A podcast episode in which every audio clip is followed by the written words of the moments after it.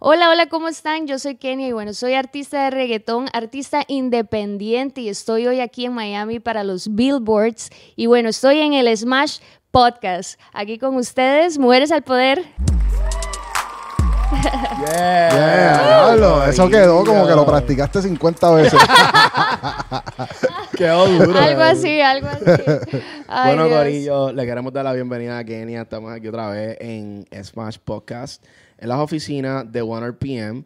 Agradecidos, ¿verdad? Con estas facilidades. Agradecidos con 1RPM porque es la plataforma que nos está ayudando a nosotros a lanzar nuestra música. Yes. Si tú eres artista independiente o eres productor y quieres lanzar tu música también, lo puedes hacer.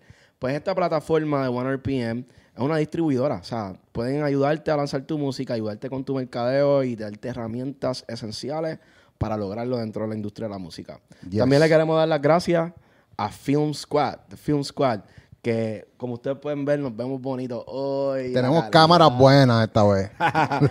la calidad, Corillo. Así que si ustedes están en Miami y están buscando un equipo para tener contenido de calidad, tienen que tirarla ya al Corillo de Film Squad. Bueno, Yes. estamos ready, Corillo. Aquí tenemos nuestra invitada especial que viene directamente desde Costa Rica. Saludos, Kenia. Muchísimas gracias, chicos. Muy feliz de estar aquí, la verdad, en, en Smash. En Smash. en Smash, ahora sí. ¿Se te hace Ahora- difícil decir la sí. palabra Smash? Smash, sí, porque digamos, yo no, no hablo inglés 24 horas del día, entonces como que tengo que pensar demasiado lo que voy a decir en inglés para... Tú sabes que ¿Verdad? nosotros hicimos un experimento con AI, ¿verdad? Con inteligencia artificial. Y estábamos tratando de que la voz de inteligencia artificial dijera Smash. Y tuvimos que escribirlo Smash ¿Ves? con CH. ¿Ves? E S-M-A-C-H. para que lo pudiera decir bien. Y en verdad es como que wow. Pero estamos aquí. Gracias por venir para acá, por compartir tu talento. Y queremos Queremos indagar, queremos indagar en lo que está pasando en Costa Rica. Sí, sí, sí, bueno. Como estábamos hablando anteriormente, ha sido un tema en Costa Rica, la música, hay muchísimo talento, demasiada gente haciendo buena música, muchísima música, pero la industria no existe, no hay industria. Mm. digamos, cuando yo como artista independiente que he estado buscando maneras para lograr, ¿verdad? Salir, objetivos, tengo que salir, incluso hasta para hacer música es una complicación terrible porque los productores es muy pocos productores, eh, un tema para todo. Hmm. Entonces, eh, Hay estudios de grabación Sí. accesibles. Sí hay estudios de grabación y sí hay accesibilidad a ello, pero siento que la cultura, no, no hay cultura, ¿verdad? Entonces, eh, muchísima gente habla de, de que es caro, de que es, pero no, es lo que vale. Y no, no, no, no lo saben porque no hay industria, no hay cultura de eso. Ven acá, yo fui, a- yo fui hace poco a, a Costa Rica y soy fan de Costa Rica, obviamente, pues, por todo lo que ustedes hacen, la comida, el, ambiente, eh, todo es orgánico, o sea, se respira aire fresco. Eh, algo que me, me di cuenta fue escuchando la radio, porque obviamente pues, uno tiene que escuchar qué es lo que está pasando en, en los países. Y me llamó mucho la atención que allá es como que lo que está dominando no es el reggaetón, ¿verdad? En la radio, como que es otro tipo de música. Sí, no, no, no. En Costa Rica se escucha mucho rock, mucho tropical, salsa, merengue y también este dancehall. Dancehall, eso es lo que más se escucha en Costa Rica. Y es verdad que le tienen otro nombre, porque, o sea, por ejemplo, yo me, me di cuenta que había como una emisora de reggae, yo también que el reggae es súper duro allá, y me sí. encanta el reggae de Costa Rica. Eh, el reggae es como que tienen también una plataforma y creo que le llamaban algo urbano, ¿no? Como que la música urbana ya no es música de reggaetón. No, no, no. ¿Qué es música urbana urbana ahí es, es el reggae, el dancehall, el reggaetón, pero es como todos esos géneros como que que esa palabra encierra todos esos géneros. No es como que urbano, reggaetón, no. Y el rap y el trap es El como que rap, aparte. el rap también, el trap es urbano, Ok. Y el reggae cae dentro de... Sí, el Uh, reggae. Qué duro. es urbano. Qué sí, brutal. allá. Y entonces tú en tu carrera, porque me imagino que, o sea, Costa Rica tiene un estilo de música muy diferente a lo que nosotros, ¿verdad? De pequeños eh, veníamos escuchando. nosotros crecimos con el reggaetón, pero obviamente el reggaetón no vino a llegar a Costa Rica y a otros países hasta muy después. Sí, de hecho eso es lo que estábamos hablando de los premios, que este año fui a los premios ACAM, que eso es propio local de Costa Rica, son, es una asociación de compositores y músicos. Entonces, este año me invitaron porque estuvimos nominadas en una canción. Y bueno, yo fui y realmente antes no había asistido a estos premios hasta esta vez. Y eso fue una de las cosas más interesantes, que era la primera vez que el reggaetón estaba en los premios. La primera vez que el, que el género estaba en los premios. Entonces para mí fue como, no puede ser, wow. O sea, what? Todo era rock, eran música alternativa, que es súper increíble, es wow, y que hay una gran cantidad de personas haciendo esto allá y que eso se escucha muchísimo y excelente calidad. Pero sí fue como, para mí fue como, mi corazón estaba roto porque... Y nominaron artistas de Costa Rica. Sí, todo es costarricense completamente. Wow. Sí. ¿Y por qué fue shocking para ti? ¿Qué, porque, porque yo dije, ¿cómo es posible que, que esto esté pasando? O sea, ¿cómo esto no había estado antes aquí? O sea, el género, ¿verdad? Entonces, pero todo bien, es un proceso. En realidad el género está muy satanizado en Costa Rica. Espérate, ¿cómo que satanizado? Al punto, al punto. al punto, sí, al punto de que la gente no escuchaba reggaetón y que más bien era como, ¿por qué escuchas eso? ¿Verdad? Era, y entonces mm. cuando yo empecé a hacer reggaetón en Costa Rica fue un tema difícil porque no, no, no quería, o sea, como todo, ¿verdad? Cuando uno empieza es complicado que abran las puertas porque no te conocen. Pero ya cuando empezaron a escuchar mi, mi, mi, lo que yo traía, entonces ya, ok, no, suena bien, le vamos a dar la oportunidad y, y cuando el reggaetón, porque para nosotros esto es como, es, es muy pronto que el reggaetón se ha venido escuchando. Yo sé que por, para ustedes es un tema diferente porque ustedes son los papás y que han escuchado eso toda una vida, pero en Costa Rica nunca ha sido así hasta ahora. Entonces, cuando ya el reggaetón empezó a ser mundialmente grande, conocido y todo eso, entonces ya hubo un poco más de aceptación. Ahora tú vas a un bar o te pegas la fiesta en Costa Rica y todo el mundo es perreando, reggaetón. Pero ¿quién fue esa, esa figura que sonó como que dije, que fue el que pegó el reggaetón en Costa Rica? En Costa Rica. Mm. En Costa Rica, bueno, yo puedo decir que soy una de las pioneras del género en Costa Rica, en conjunto con otros artistas que ya vienen sonando fuerte también, que hacen reggaetón, pero y que son muy jóvenes, incluso que son más jóvenes que yo en la industria, o sea... Llevan poco tiempo. Llevan poco tiempo. Sí. brutal. Sí, entonces yo puedo decir que, que es un grupo muy limitado de personas en este momento. No hay una comunidad como tal. O sea, por ejemplo, en ese caso donde tú, ¿verdad? Tú eres pionera, ¿cómo tú sientes que se creó un movimiento de tu parte? O sea, ¿eras tú sola o en verdad empezaste a colaborar con varias personas donde crearon ese movimiento de como que, mira, esto es lo que viene ahora, reggaetón en Costa Rica? Sí, yo empecé sola, empecé sola, iba al garete, como dicen ustedes pero luego empecé a conocer y a conectar con gente que estaban haciendo lo mismo que yo y querían hacer lo mismo y que bueno, Costa Rica conociera nuestra música. Entonces empecé a colaborar con otros artistas. Ahora estoy con dos colaboraciones que vienen de dos artistas grandes también que hacen más o menos reggaetón, pero no es tan reggaetón como lo que yo hago. Entonces, pero así es como he ido creciendo, la verdad. Y eso es muy interesante porque los otros artistas no se dedican al reggaetón plenamente, sino que hacen ramas de, de urbano. No es como reggaetón. Cuando dices ramas de urbano, ¿te refieres a trap, eh, rap? Por Sí, trap, rap, eh, dancehall, em, em, reggae. Y en, la, en cuestión a la composición, porque nosotros vemos que otros países poco a poco fueron adoptando el palabreo de Puerto Rico, la, ¿me entiendes? Como que el, piquete.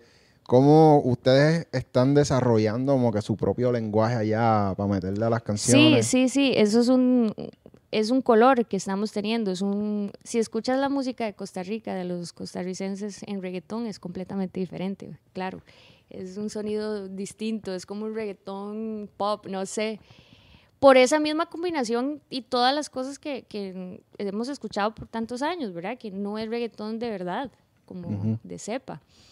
Entonces, y hemos sido influenciados por todos los artistas puertorriqueños, dominicanos, eh, colombianos. Entonces, esa es nuestra influencia realmente de otros países, no es propio nuestro. Hemos adoptado otros, y bueno, y el palabreo y todo eso es... Pero usted tiene su eh, propio palabreo, ¿verdad? Sí, sí, por supuesto, es, es, de allá. La jerga nuestra es, es otras palabras ahí. Igual usamos palabras como las que ustedes usan para poder porque... Encajar, es como una manera de encajar también. Exacto, encajar. Sí. También es que, por ejemplo, el reggaetón, en el caso de, de, de PR, que es que nosotros tenemos esta influencia grande de Estados Unidos, donde pues hello, o sea, nosotros estamos todo el tiempo como que nuestros familiares se mudan para Estados Unidos, generaciones por generaciones se mudaron para Estados Unidos, muchos de ellos vuelven, traen el flow de allá, traen la música, traen la jerga, y entonces ya nosotros tenemos esta cultura de hablar spanglish, ¿verdad? Como que a veces es difícil para nosotros hasta hablar con gente de otros países porque metemos palabras que son disparates para ellos, ¿entiendes? Sí, sí, sí, sí. Como social. ¿Sabes qué es social? No. Hustle. Ah, ok. hay un montón de palabras que nosotros lo, literalmente lo que hacemos es las palabras, las o sea, de inglés le ponemos el EA, las conjugamos ah. básicamente. Sí. palabras en Como parqueo, parquear. Sí, no, no, yo he visto eso bastante porque ahora que ando con, todos los chicos que son de Puerto Rico, entonces es un desmadre lo que me tengo yo. ¿Qué dijiste? ¿Eso qué significa? entonces ya me, explican y todo, pero no, muy cool, demasiado. Y en la parte de composición, cuando ustedes, ¿verdad? Están creando como que, o sea, ustedes tratan de, de ¿verdad? Que la gente escuche su música y puedan identificarse la gente que es de allá de Costa Rica, o sea que tú digas algo y la gente dice como que, ah, es algo que yo diría. Sí, sí, sí. Eh, yo trato por lo menos de hacer ese tipo de cosas en mi música para que la gente se sienta conectada. Y que también lo tomen propio, porque como te digo, nosotros cantamos música de afuera. No, no es como hasta ahora, hasta yo te puedo decir, estos últimos dos años es que la gente está como más familiarizada con, con los costarricenses, con los ticos que estamos haciendo reggaetón. Y la aceptación de, la gente dentro del mismo país, porque eso es otra cosa que, o sea, a veces uno en su país no se la quiere dar, no se la quieren dar a, los de uno, ¿entiendes? Como que no es hasta que se van por otro lado, hacen música, suenan por allá, vuelven y ahí es que uno se la quiere dar. Sí. ¿Tienes esa experiencia también? Sí, por supuesto, claro. Y bueno, por ser mujer también eso... Yo trato como de que esas cosas no verlas como personal. ¿Ok? Todo mundo tiene un proceso y es, es lo mismo, hasta que te crean, hasta que usted diga, bueno, esto es lo que yo traigo y en serio lo hago bien y en serio suena bien, la gente va a creer en tu proyecto, ¿verdad? En tu música. Y, lograr conectar con, con, las personas, ¿verdad? Que es muy importante. Este, pero, pero sí ha sido como complicado en un principio porque no, no, como todo, nadie es profeta en su propia tierra. Entonces ha sido complicado. Yo llevo ya seis años en la música. En realidad soy relativamente joven porque, en la música. Y, y, hasta ahora es como que las cosas se están dando y las puertas se están abriendo. ¿Y siempre pensaste que ibas a ser artista desde pequeña? Eso es un vacilón porque eh, siempre fui muy artística, siempre me encantó la escuela y todo. Y estaba siempre en el coro, en la danza, en todo tipo de cosas. Y cuando ya empecé a crecer, mis papás eran como, tienes que estudiar, ir a la universidad y, y eso es lo que te enseñan. Entonces yo fui a la universidad, estudié medicina. ¿Qué? Sí. Uh. O sea, tú eres una persona inteligente. Sí, sí, sí. Estudié medicina y todo. No terminé la universidad, estuve cuatro años, porque en un proceso de mi vida yo dije, bueno, ¿qué quiero? quiero hacer? Quiero dedicarme a lo que me hace feliz, que también me gustaba la medicina, no, no está mal, pero me hacía mucho más feliz esto, de ser artista. Entonces, por eso yo empecé tarde también como, ok, estoy para mis sueños, voy a hacer eso. Y yo también soy mamá, tuve un niño a los 17 años. Entonces, todo era un desorden emocional en mi vida pasando, como que no me podía dedicar realmente a lo que me gustaba. Tenía que trabajar, tenía que estudiar, tenía que... Y entonces cuando ya yo decidí hacer esto hace seis años, ya, ok, voy a hacerlo. Lo que me hace feliz y quiero ser artista. ¿Cuán difícil se hace conseguir shows en Costa Rica? Hoy es complicado. Es complicado que la gente saque el tiempo para ir a verte, más cuando, cuando es un género que normalmente no, no escuchan tanto las personas. En un país como Costa Rica y, y la gente es súper cerrada. Vieras qué difícil que es. Pero, pero ahora siento que hay mucha apertura después de la pandemia. Como que las cosas, uf, la gente y la generación nueva que viene está muy, a- muy abierta, muy anuente escucharte, muy, y eso es muy lindo. Como que ahora ya no, no es tan difícil, más bien la cosa se... Y en Costa Rica es uno de los países que más shows vende al año, o sea, de artistas grandes. Wow. Sí, la gente le encanta ir a los conciertos. Hace poco, yo, bueno, yo estuve, uno, yo estuve en Costa Rica hace poco también. Y estaba jangueando con los primos de allá, tú sabes, como que conociendo, viendo a ver cómo es la cultura. Y vi que eran bien fans, pero súper fan de Eladio Carrión. Sí, sí, Este- Eladio Carrión acaba de ir a Costa Rica, es sold out con John Mico. Con John Mico Ajá, también. Sí. Oye, y, me, y me, me di cuenta, ¿verdad? O sea, que sí existe ya esa cultura de chamaquitos, y estoy hablando de chamaquitos, primos chamaquitos, este, que están como que, o sea, súper enfiebrados con esto. Es como si fuera algo nuevo. Sí, O sea, ellos lo ven así sí. como que ya lo por fin vienen los artistas para acá. Es que es algo nuevo, es algo nuevo, relativamente nuevo, en Y realidad. allá hay venues, eh, como sitios para cantar Sí, que sean de mucha sí, gente. Sí, sí hay, pero no es como aquí, es que en Costa Rica todo es en pequeñas escalas, súper Mm. pequeño todo, las cosas no son tan avanzadas como acá o como en Puerto Rico, no hay tantísima gente, apenas sabemos 5 millones de habitantes en Costa Rica, entonces también eso es Y es un país grande, o sea, comparado con Puerto Rico. En territorio, sí. Ajá. Sí, sí, en territorio sí. Pero sí, eh, por eso, o sea, y los lugares sí hay para ir de fiesta y janguear y todo, pero son lugares pequeños. Entonces, esa es la diferencia. No, no hay antros como, como acá, que son gigantes los antros y que se ponen... Sí hay lugares que se ponen súper llenos y todo, pero, pero son pequeños lugares. So, se le hace bien difícil a un artista poder hacer una carrera allá, Sí. porque Yo, no, no hay cómo eh, sostenerla. No, no hay manera de...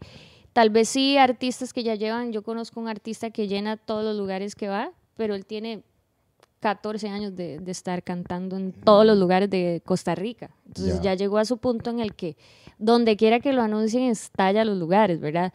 Entonces, eh, pero yo ya creo que él debería ya empezar a salir porque ya no, no- ya hay un tope, ya no, no hay más. Tú suenas en la radio ya. Sí. ¿Cómo tú lograste sonar en la radio de Costa Rica? ¿Cuál es Bueno, mi trabajo, he trabajado, me meto donde sea, ahí voy, conozco gente, me contacto y también este, mi música es buena, a la gente le ha gustado bastante.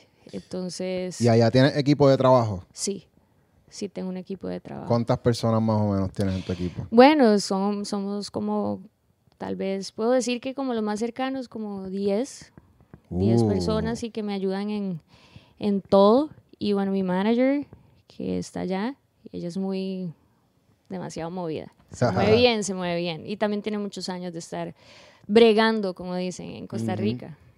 Ok, ok. Entonces, So, definitivamente hace falta tener manager allá para poder moverte. sí, sí, sí hace falta, porque yo venía sola, yo venía sola, sola, sola, y hace como dos años fue que empecé la relación con ella, y ella como, al principio lo que hacía por mí era el booking, y después eh, la cosa se puso como más seria, entonces tuvimos que, ok, vamos a hacer, vamos a hacer un de management, ¿verdad? Mejor. Y bueno, y gracias a ella he logrado muchísimas cosas y conexiones y salir y estar aquí también. Eso fue un trote de cuatro años, ¿verdad? Haciendo música independiente, sin equipo de trabajo, ¿verdad? Sin equipo ni nada. Y cómo, o sea, cómo tú hacías para promocionar tu música y que la gente se enterara. Usaba las redes sociales. Usaba las redes sociales y siempre iba, que conocía a alguien que usaba, mira, ayúdame, pone mi música en la radio y conexiones, relaciones, más que todo. Era la manera. Y Costa Rica es chiquitico. Entonces, una vez que te suenan en una radio, ya te conocen de las otras y así. Entonces, es un gremio muy, muy, muy pequeño. Estabas hablando que no hay- que como que no hay industria, ¿verdad?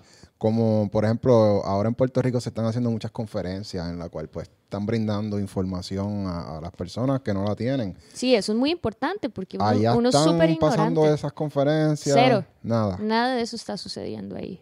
No hay industria. No hay industria. Vamos a tener que ir para allá. Sí, no, totalmente, por favor. Y siento que hay muchísimo talento y muchos chicos haciendo bien las cosas y música buenísima y súper ignorantes de, de lo que tienen que hacer, digamos, con, con su música para que también les paguen y todas esas cosas, ¿verdad? Es importante. Claro, claro. Sí, y oye, y en Costa Rica, por ejemplo, porque en, en Puerto Rico, al ser un lugar pequeño, pues uno siempre tiene que buscar esos, esos lugares o áreas donde ya existe una comunidad. Pues, por ejemplo, como que en Puerto Rico todo el mundo es de la metro, la mayoría de la gente es de la metro. Si eres del oeste, te terminan mudando para el oeste, porque, eh, digo, para, el- para la metro, porque ahí es que están los cones. La metro es como la capital. Como la capital, sí, exacto. ¿A ustedes les pasa lo mismo en Costa Sí. Rica, que se tienen que mudar para San José, sí, por ejemplo? sí, yo soy de un pueblo de la playa, ahí no está pasando nada, se llama Punta Arenas. Amo mi pueblo Punta Arenas, pero yo tuve que moverme a vivir a San José. Cuando yo empecé ya, o sea, quiero hacer esto bien, lo vamos a hacer bien y no, no puedo aquí, aquí no puedo hacer shows, no puedo conectar, no puedo conocer. Entonces tuve que moverme a San José para, para hacer algo con mi música, con lo que estaba haciendo. Y ahí hay muchos turistas. Sí. ¿Tú ves el apoyo de los turistas hacia los locales, hacia la música local, en los shows y eso? En realidad, mm, no, porque yo las personas que a los shows es gente de Costa Rica, gente local, porque en los shows que yo hago son en bares, en lugares que, que hoy, digamos, como antros pequeñitos y cosas así, que no, no, no, Que a lo mejor los medios de allá tienen que darle también esa exposición, ¿verdad? Sí, por eso, mira, el, eh, yo he ido a varias cosas importantes que en otro país dicen, bueno, no, ¿qué está pasando? Algo está haciendo bien, vamos a hablar con ella, que, ¿cómo te fue? ¿Qué hiciste allá? Y todo. Yo llego a Costa Rica y a mí nadie me llama, nadie me pregunta de eso. Es como Wow. que Todavía. a la actualidad.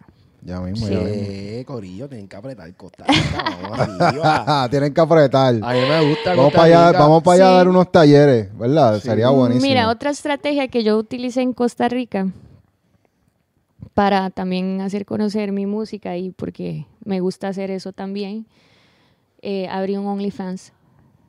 Ok.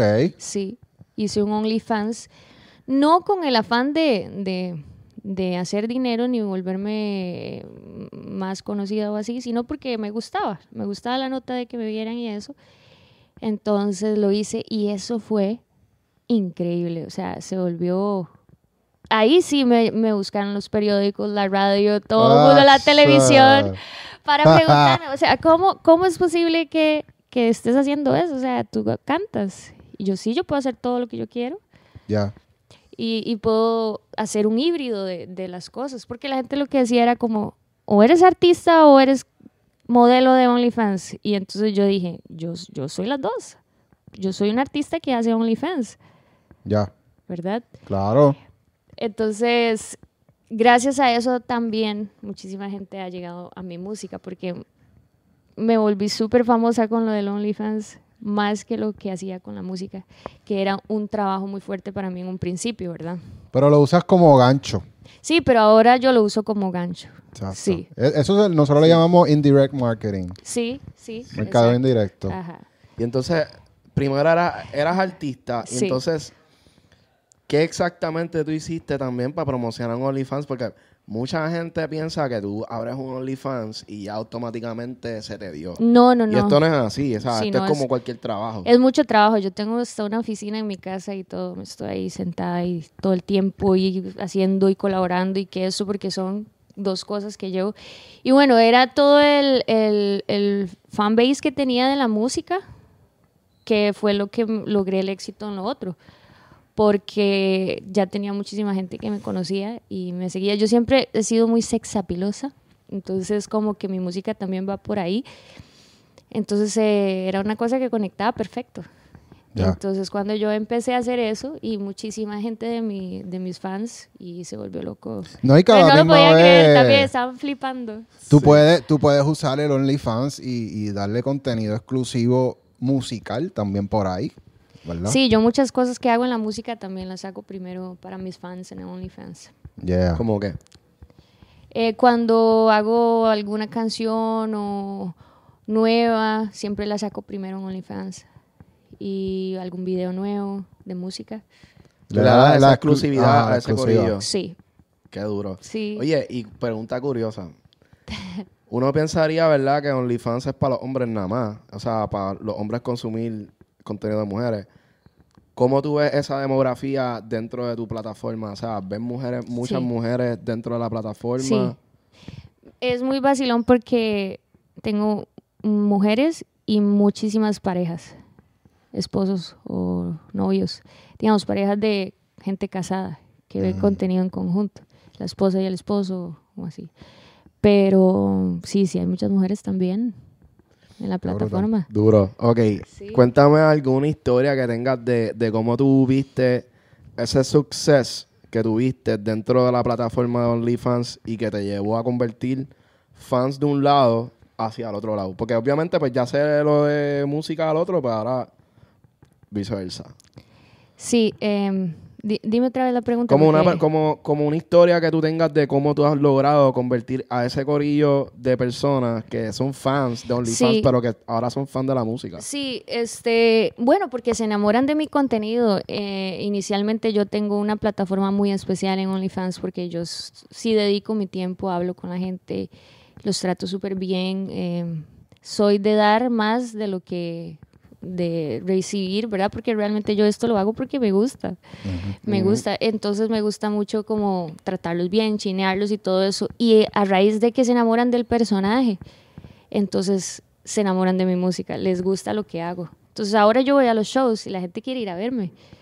Por todo el combo, Ajá. por ¿Y tú todo. haces alguna estrategia en los shows que te involucre algo del OnlyFans? Sí, o sea, bueno. porque obviamente o sea, el sexiness y todo eso es parte de, pero no, no sé si hay algo más extra en los shows.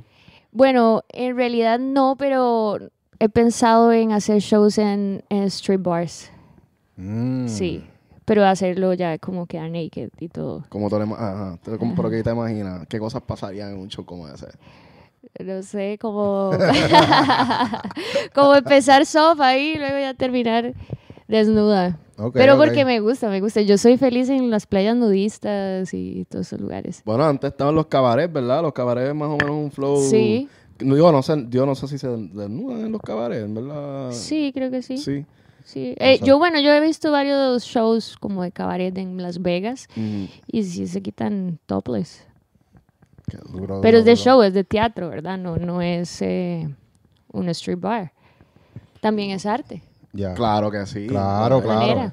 Y tu familia te apoya en las dos cosas. Sí, sí, sí, eso fue una conversación que cuando yo empecé a hacer esto, yo que yo le senté a mi mamá, a mis hermanas y mi hijo. Entonces, ok, voy a hacer esto y eh, posiblemente el contenido se vaya a salir y todo eso, porque yo hago porno y todo. Es, es, es hardcore.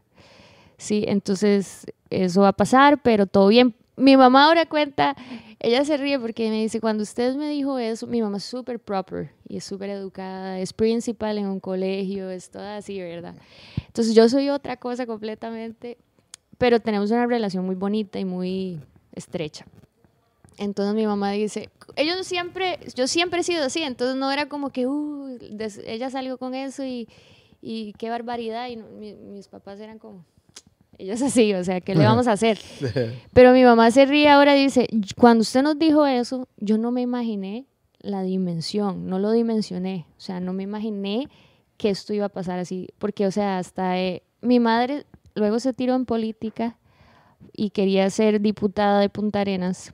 Entonces agarraron mis fotos, las más vulgares que pudieran encontrar, hicieron un meme con la cara de mi mamá para repartirlo por todo Punta Arenas, porque eso era la contra, ¿verdad? La gente que quiere hacer daño, siempre eso hay.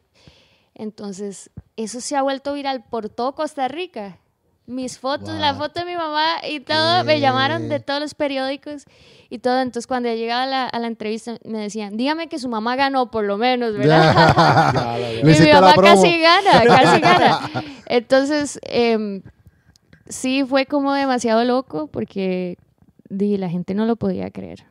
Y a la gente le gusta la fucking controversia. O sea, Sí, sí, sí, vamos, sí. vamos a ponernos en la real. O sea, como que tú ves estos artistas que sí pueden tener temas súper duros, pero en la realidad lo que los ha llevado al mega éxito ha sido la controversia. La controversia y el hate. Sí. Sí, de hecho, cuando mi vida cambió, cuando yo empecé a hacer el, el OnlyFans, mi vida cambió en todo sentido para mi música, para mi carrera, para mi bolsillo, para todo, para y ahora o eso sea, te sirve para poder sí. meterle dinero a Sí, tu música. claro, y gracias a eso yo, es un ciclo, ¿no? Yo gracias a eso puedo invertir en, en mis producciones, Ya. y hacer bien la música como tiene que ser. So, ¿Tú te consideras la number one de OnlyFans de Costa sí, Rica? sí, soy la número uno. La Qué número duro, uno. sí, Estamos hablando de la número uno. de Costa Rica. Ah, sí, sí, sí, sí. Qué brutal. So, ahora es, es- es seguir convirtiendo, porque ya tienen la fanaticada. Sí, Ahora es poco a poco, ¿verdad? Ir convirtiéndolo en fanáticos de la música. Sí, no, eso, eso es un trabajo que yo estoy haciendo y que ha venido pasando, ha venido pasando. Entonces, ya muchísima gente pide mi música, van a verme exclusivamente porque quieren ver mi show como artista. Entonces, yo en el show como artista no lo sexualizo tanto porque ya, ya tengo porno, ya si quieren pueden ver ahí, o sea, no, no hay necesidad de tanto. Pero yo soy sexapilosa igual. Y pero en el show yo sí trato de dar una calidad de show musical bien. Ya. O sea, ¿verdad? No es como ahí pegando gritos y tratando de moviendo el culo, no sé. No, no, no es así. Duro. Yo sé que, por ejemplo, Cardi B, o sea, ella era stripper antes Sí. de ser... Dios, no sé si ella en verdad rapeaba antes y le metía, ¿sabes? Porque a veces uno tiene el talento y lo tienes ahí, no eres famosa y a lo mejor le metía. Pero como que a Cardi B se le dio primero lo de lo de ser stripper y fue famosa por, por lo que ella estaba haciendo. Y ella hizo para poder pagarse su carrera. y se pagó su carrera y después le metió y hello, o sea, se volvió un Sí. icon. Sí, sí, no, eso es increíble, me encanta. Ella me encanta por eso también, porque me siento muy familiar. ¿Cómo se dice? Te relaciona. te- Ajá, sí. como que me identifico Ajá. Con el personaje. Entonces, pero sí, o sea, son maneras. Como la fórmula no existe y usted hace lo que usted puede hacer y lo que usted quiere hacer al final. Claro si te sí. funciona, y la gente igual va, va a hablar mierda. Lo haga bien o no lo haga, se pele el culo o no se pele el culo. Es su vida. ¿Y cómo tú manejaste la parte psicológica? Porque yo me imagino que en algún punto, o sea, te pegaste tan duro dentro de la plataforma y toda la gente en la calle diciendo cosas. ¿Cómo tú manejaste esa presión de la No, gente? vieras que yo fui muy relajada porque al principio no eh, fue como, ¿qué está pasando? Fue una locura, o sea, la gente me, me enviaba mensajes, me mandaban videos, mire, no sé qué, todo el mundo me hablaba, o sea, entonces fue como, ok, ya, tranquila, yo sabía que esto va a pasar, relájate, tengo que tratar con, con los comentarios bonitos, feos, la gente tirando hate de esa mujer, ¿cómo es posible, verdad? Y como en Costa Rica es un país tan religioso y súper doble moral también, y siento que es como muy conservador. Entonces fue una locura, por eso es que fue tan exitoso porque la gente no podía creer. Pero yo, no, es que no me afecta. Ya luego la gente que se atreve a decirte algo cara a cara, no, nunca me, me decían groserías o cosas, más bien, hey, qué bueno, qué dura, qué, qué bien, que, que no te importe. La gente como que admiraba eso, como que ya, y ya, todo el mundo tiene sexo. Sí, Ya, literal. normal. Sí, Ni que fuera un pecado, y ¿verdad? todo el mundo se graba también. Bueno, exacto. O sea, uno, uno cuando tiene a su pareja, uno le gusta como que guardar sus cositas de recuerdo. Y estoy segura que a todo el mundo le gustaría también enseñarlo, mostrarlo, pero hay, hay que tener valor, sí. Es difícil. Sí, es difícil eso. Sí, sí. Bueno, Este, ¿cuáles son tus planes en la música ahora mismo? ¿Tienes álbum que va a salir? Sí. Estoy haciendo, trabajando un mixtape de puro perreo duro. Y Hasta abajo. Hasta abajo. y este, y pronto voy a sacar dos canciones que son feats con artistas en Costa Rica. Uno es un DJ que se llama DJ Kendo y otro es un artista que admiro un montón y es el que les estaba diciendo que tiene como 15 años de estar y que es buenísimo, se llama G Mario. Está súper, súper pegado también. Y bueno, esas son mis dos colaboraciones que voy a sacar eh, próximamente.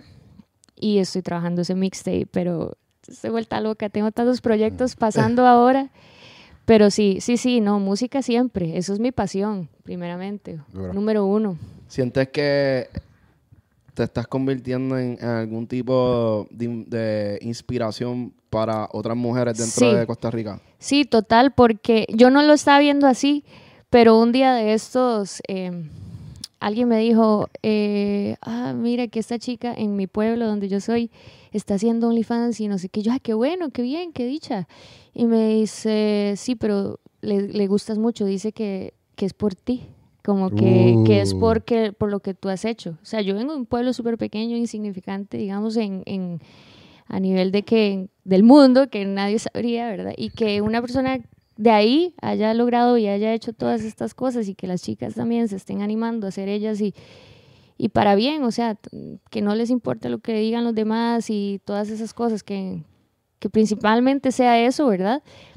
Dime, llena el corazón, me gusta y, y yo veo que muchas chicas se acercan, hay muchas mujeres en realidad como acercándose y me gusta lo que haces, te admiro mucho y, y yo es como, wow, no lo está haciendo para, para con ese fin en realidad, pero cuando empecé a percibir eso, eh, me sentí como, no sé, cómo sentirme, me sentí súper bien, feliz y me gusta. Eres inspiración. Sí. Inspiración. Es que para mí eso es como que el mejor, como te digo, el, el, el mejor retorno de inversión que uno tiene en este tipo de industria es poder inspirar Sí, que, que la gente te, a veces uno no tiene, o sea, por ejemplo, nosotros no generamos dinero todavía suficiente para poder vivir de esto, o sea, nosotros tenemos que estar joseando todo el tiempo y como que mientras estamos en nuestro proceso, nos damos cuenta que como que la gente te apre- aprecia lo- el trabajo de uno, o sea, la gente viene donde ti y te dicen como que cosas súper positivas, Wow, sí. el de que uno que no te quite,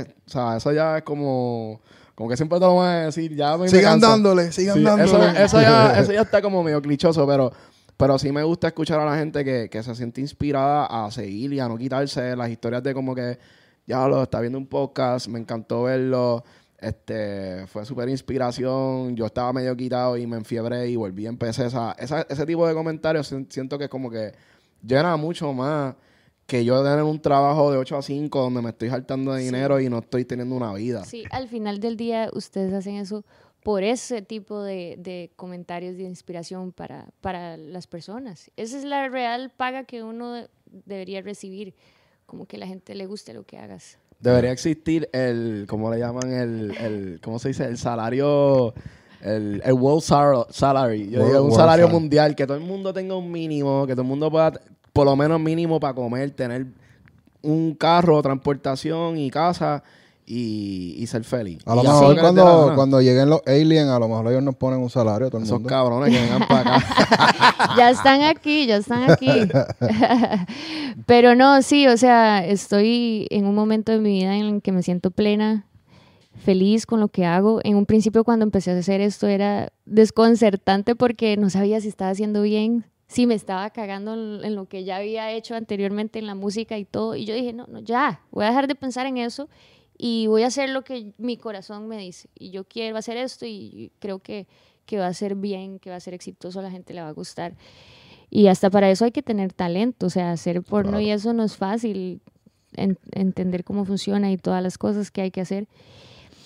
Y bueno, es un tema, o sea, hablar con, con los fans, estar ahí, ¿verdad? Todo crear eso. una comunidad, Crear ¿verdad? una comunidad, exacto. Todo eso es muy complicado, no es fácil. Entonces, ahora yo me doy cuenta que es la mejor decisión que yo pude haber tomado. Y vas a romper.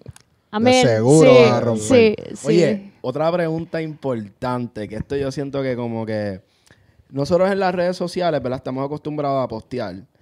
Y, y ya más o menos Instagram tiene estos algoritmos donde te van a enseñar solamente un porcentaje de tu, de tu público. Como que tú sacas un post y a veces tú, bien emocionado, sacas un tema, todo el mundo se va a enterar. Entonces, de momento, se lo enseñan solamente al 10%. Antes era el 10%, ahora es menos. A mí me, me odia Instagram. Me han Pero- baneado tres cuentas ya.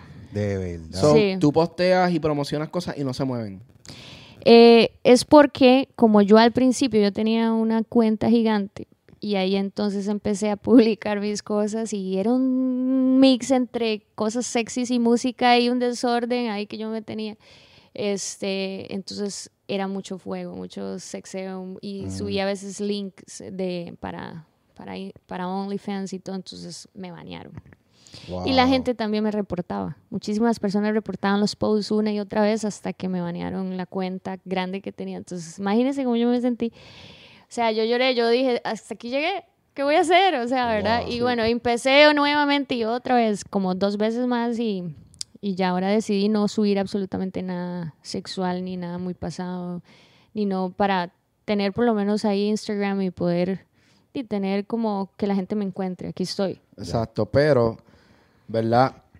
Hay un algoritmo.